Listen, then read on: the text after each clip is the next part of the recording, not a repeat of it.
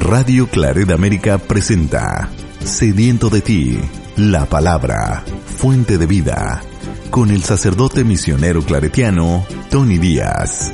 Reflexiones diarias del Evangelio. Aquí iniciamos.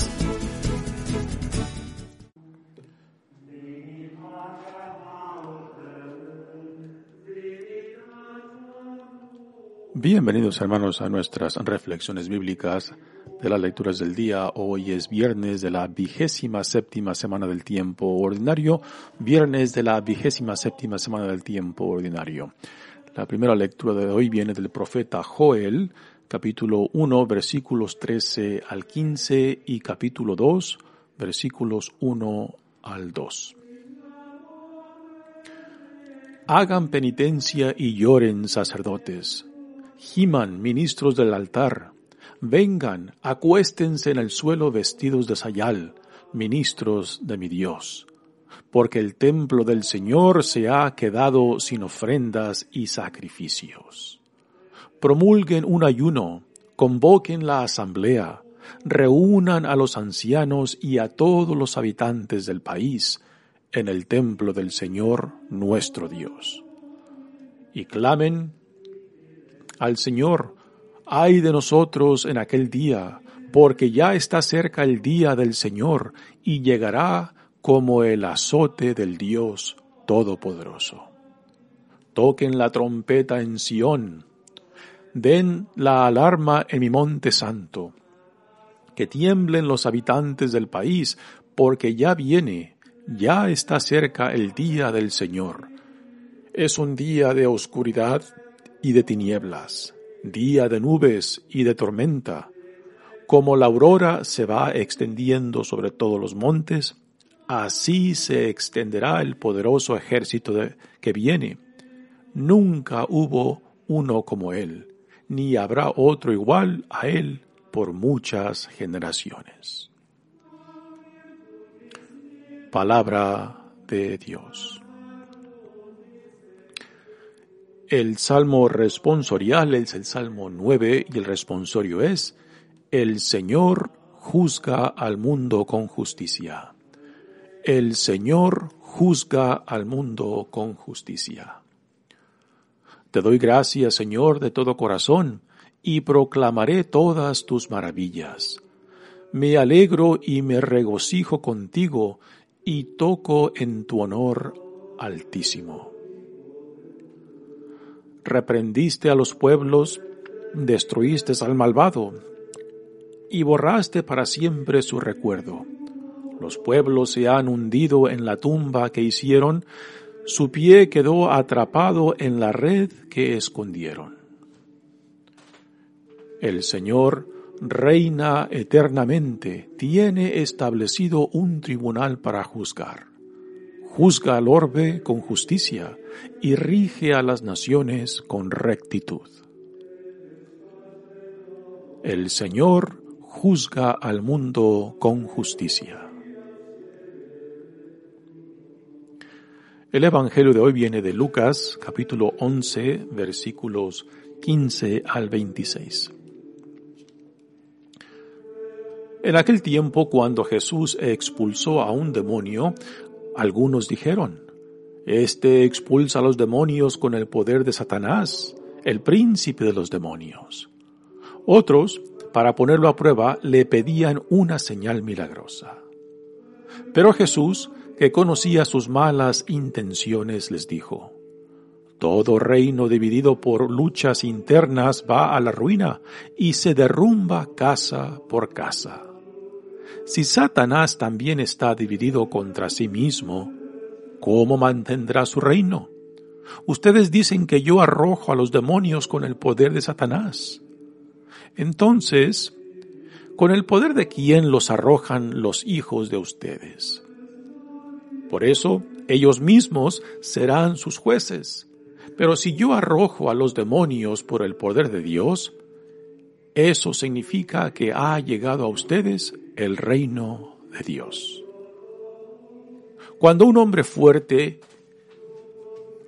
y bien armado guarda su palacio, sus bienes están seguros. Pero si otro más fuerte los asalta y lo vence, entonces le quita las armas en que confiaba y después dispone de sus bienes. El que no está conmigo, está contra mí, y el que no recoge conmigo, desparrama.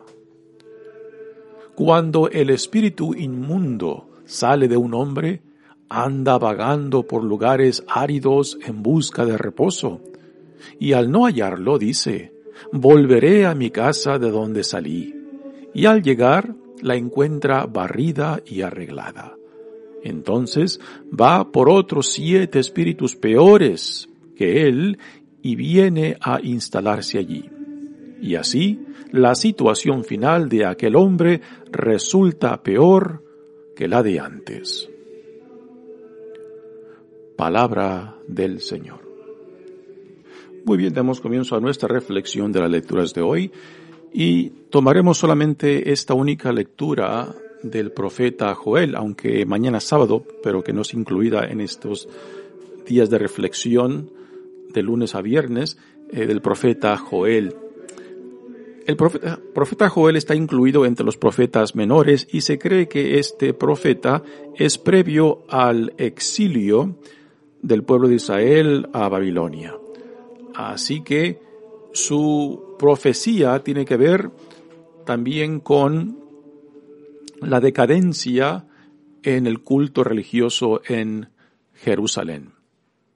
Y utiliza la plaga de langosta que para una sociedad agrícola pues es una destrucción devastadora. Y utiliza esta plaga de langosta para como introducción para el Día del Señor. Este el Día del Señor, esta mención del Día del Señor es un tema que se encuentra mucho en los profetas, el cual hace referencia a varias cosas. A veces el tema este del Día del Señor es un tema profético que habla acerca del juicio de Dios en contra de las naciones, o sea, en contra de las otras naciones que están en contra del pueblo de Dios. O también este tema del Día del Señor hace referencia al juicio de Dios en contra de Israel y de Judá, o sea, el reinado del norte y del sur. O también puede hacer referencia esta frase del día del Señor al sentido de liberación y bendición para Israel cuando el Mesías llegue. En el Nuevo Testamento también el tema este del día del Señor se encuentra y hace referencia principalmente a Jesucristo, a la venida del Mesías, al establecimiento del reino de Dios. Así que hay varias situaciones a las cuales se aplica esta, este tema del día del Señor, que aquí en esta lectura de hoy el profeta Joel lo menciona varias veces. Y también eh, lo encontramos, por ejemplo, en el, el libro del profeta Isaías, Ezequiel y Sefonías, así como también en otros menores profetas. Así que en esta lectura de hoy resalta el tema este del día del Señor que está anunciado por esta plaga de langosta que está destruyendo toda la agricultura. Y es utilizada por el profeta Joel como llamado al arrepentimiento y a la conversión. Dice la lectura, hagan penitencia y lloren, sacerdotes, giman, ministros del Señor, vengan, acuéstense en el suelo vestidos de sayal, ministros de mi Dios, porque el templo del Señor se ha quedado sin ofrendas y sacrificios. Así que aquí el llamado es al arrepentimiento y los símbolos de arrepentimiento es aquí de acostarse en el suelo o sentarse en el suelo en sayal y cenizas. Y, este llamado es hacia toda la población, empezando con los líderes. Aquí menciona a los sacerdotes y ministros del altar, ¿no? Que el culto en el templo de Jerusalén pues está en decadencia y el llamado a la renovación, el llamado a a la conversión es una invitación para que se arrepientan y para que se conviertan. No simplemente es una renovación externa del culto, sino una renovación que en el culto exprese un sincero deseo de restaurar, de sanar, de reconciliarse con el Dios quien los llama a la vida. Continúa la lectura diciendo, promulguen un ayuno, convoquen la asamblea, reúnan a los ancianos y a todos los habitantes del país. Así que ahora entra a otro tema, símbolo del del arrepentimiento y es el ayuno. Esto para nosotros católicos pues debe de sonar muy familiar. Por ejemplo, cuando empezamos la temporada de cuaresma, tanto el, el, uso de las cenizas como el ayuno son parte, parte de este tiempo particular de preparación para las celebraciones más importantes de nuestra fe, la muerte, resurrección y ascensión de nuestro Señor Jesucristo.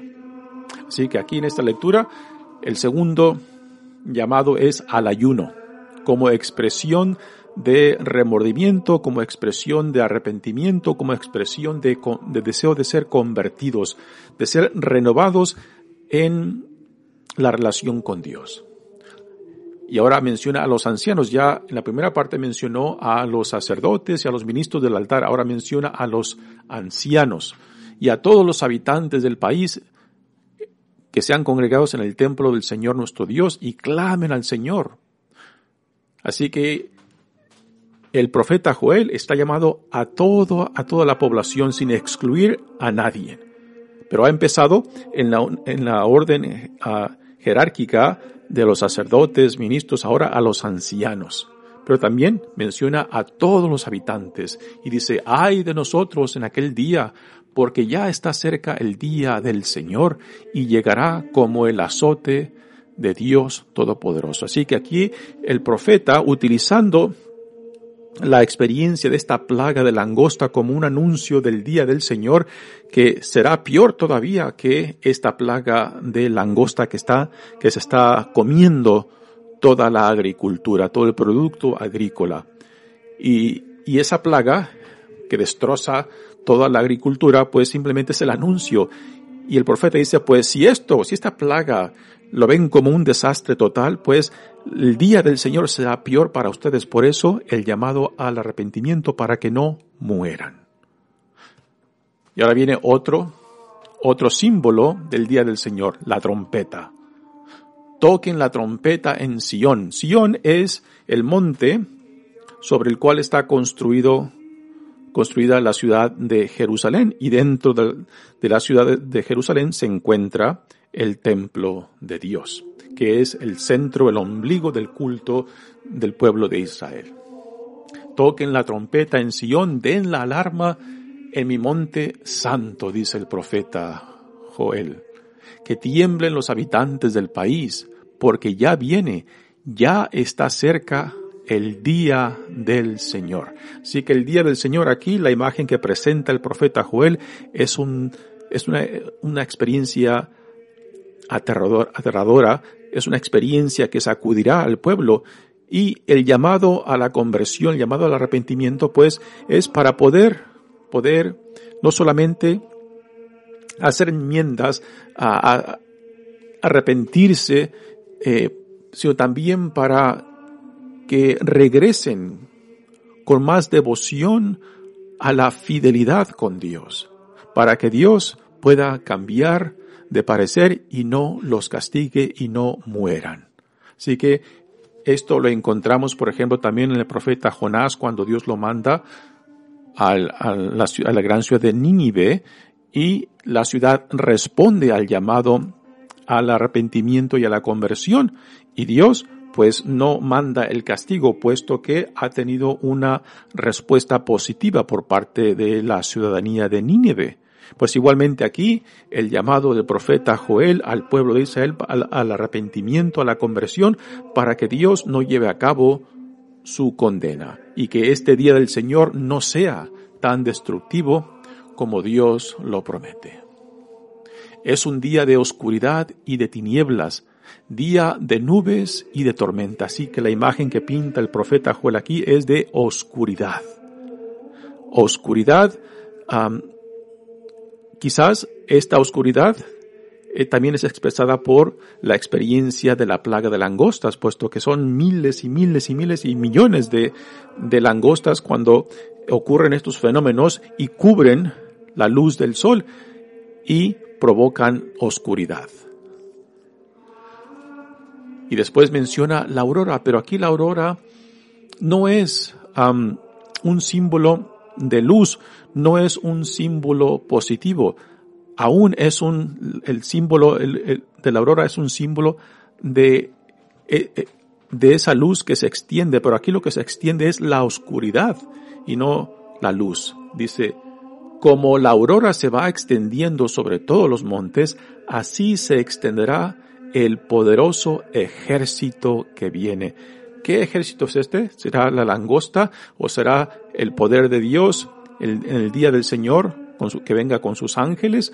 Eh, no nos explica a qué hace referencia, pero aquí cuando habla de la aurora está utilizando el ejemplo como en la mañana cuando amanece, pues la luz se va extendiendo poco a poco desde el este al oeste pues así como la aurora se va extendiendo, así se va a extender la oscuridad, así se va a extender el ejército de Dios sobre la tierra, sobre los montes.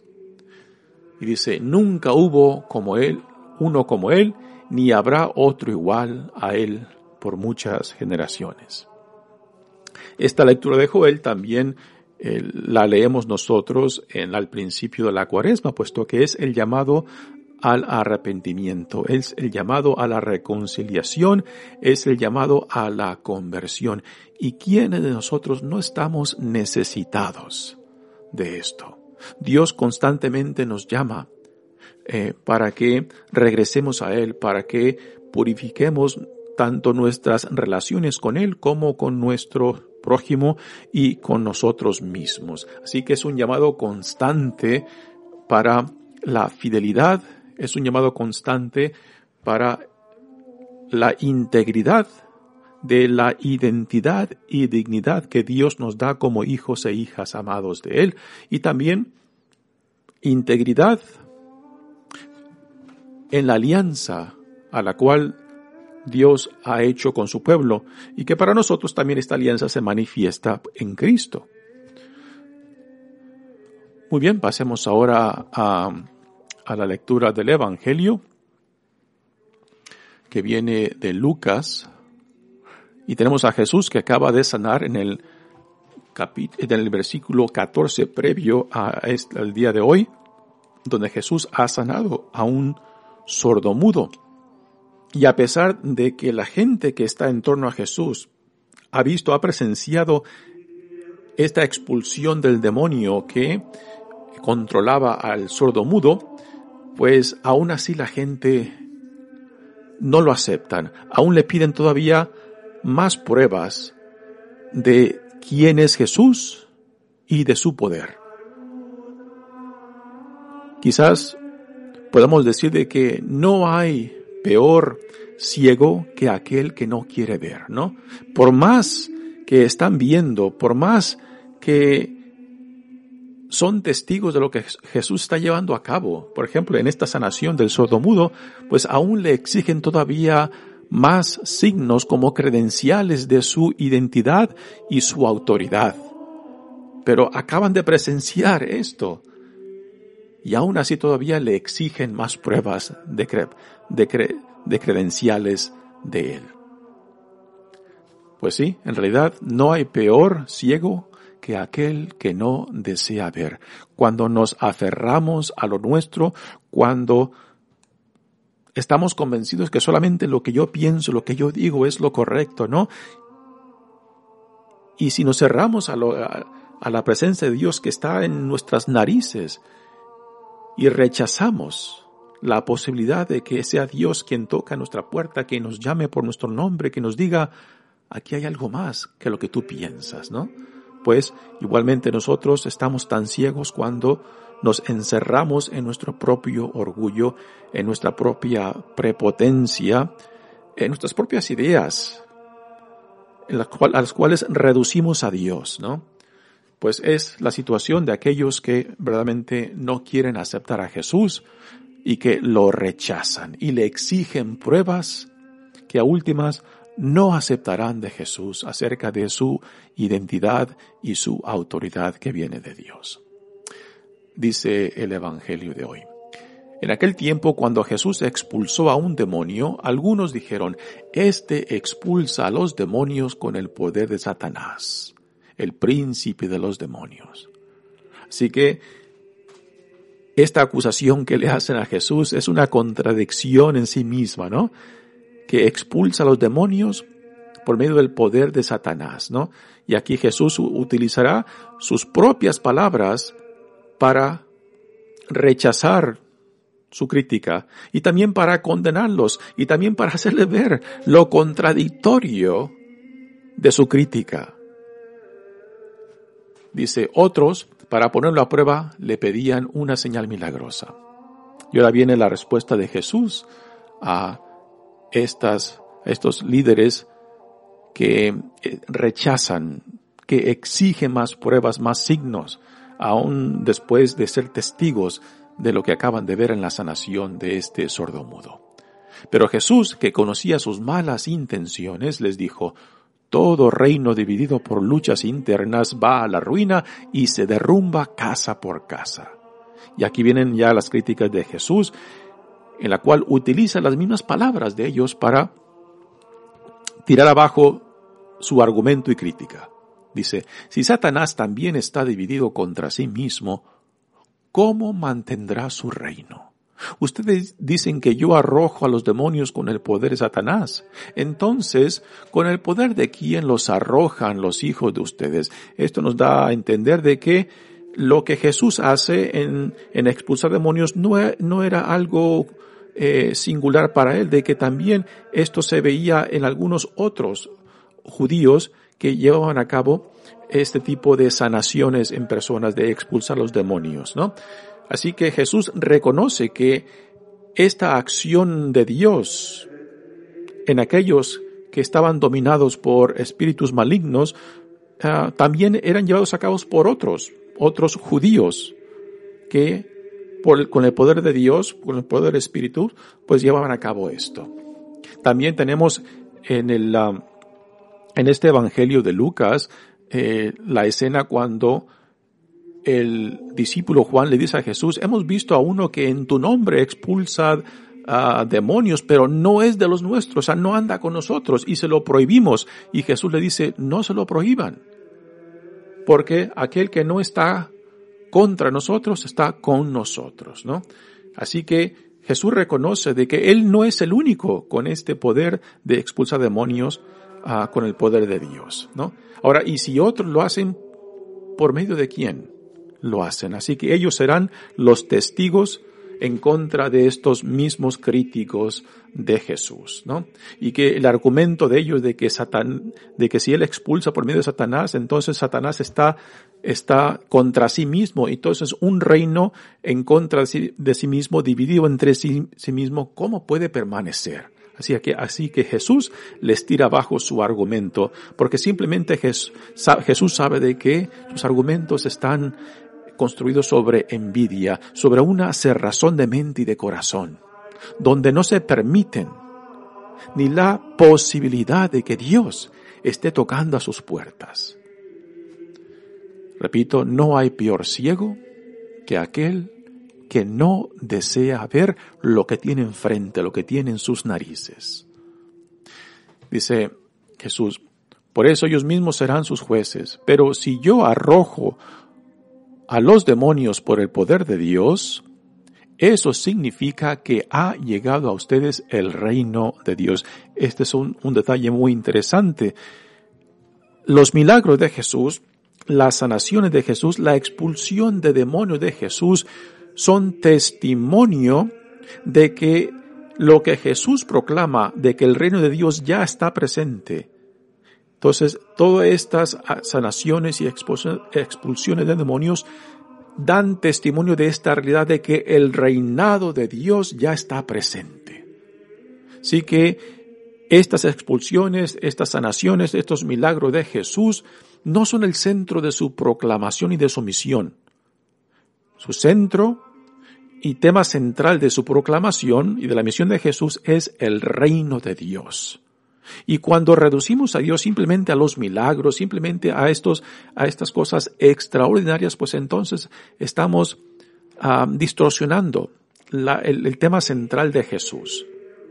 Los milagros, las expulsiones de los demonios, las sanaciones son importantes para Jesús en torno a que manifiestan la realidad del reinado de Dios ya presente. Pero el tema central es de que Dios en Cristo nos llama a ser parte de este reinado, a identificarnos tanto con Jesús, pues Él, en Él se manifiesta concretamente el reinado de Dios, se encarna en Él. Él revela para nosotros esta realidad en su persona, en sus acciones, en su proclamación, en su visión del reino. Así que aquellos que son sanados, aquellos que son liberados de malos espíritus, son llamados después para que se hagan parte de este reino y no simplemente quedarse con el milagrito. Pues la última parte de este evangelio hace referencia a eso. Una persona que después de ser visitada por Dios, después de, de recibir esta gracia de Dios, esta sanación, esta liberación de Dios, después, si no, si no se hace parte de este reino, entonces de nada le servirá esa gracia, esa sanación, puesto que entonces estará predispuesto para que otros malos espíritus vengan y destruyan lo que ha recibido de Dios y de Cristo. Dice Jesús, cuando un hombre fuerte y bien armado guarda su palacio, sus bienes están seguros pero si otro más fuerte lo asalta y lo vence, entonces le quita las armas en que confiaba y después dispone de sus bienes. ¿Quién es el hombre fuerte que guarda su palacio? Es el demonio. ¿Y quién es el otro más fuerte que lo asalta y lo vence? Este es Jesús, ¿no? Así que aquí Jesús está diciendo de que en él está un poder por encima por encima de Satanás, por encima del demonio, por encima de otros malos espíritus, puesto que Él tiene la capacidad de expulsarlos. Y Jesús es el más fuerte que después despoja al que está armado y toma posesión de sus bienes. El que no está conmigo, dice Jesús, está contra mí y el que no recoge conmigo desparrama. Son palabras eh, de blanco y negro en el Evangelio de, eh, de, Lucas, Jesús, para, para Jesús, en el Evangelio de Lucas, no hay puntos medios. O estás o no estás con Él. O estás frío o estás caliente. Pero no hay punto medio. Lo que a veces muchos de nosotros queremos crear, un punto medio. Como por ejemplo pararnos en medio de la cerca y después inclinarnos para un lado o para otro dependiendo dónde esté más verde la hierba, ¿no? Y esta es una, es una imagen de aquello de nosotros que buscamos estar tibios, ni fríos ni calientes, pero como dice el libro del Apocalipsis, ¿no? Porque no están ni fríos ni calientes, los vomitaré, ¿no?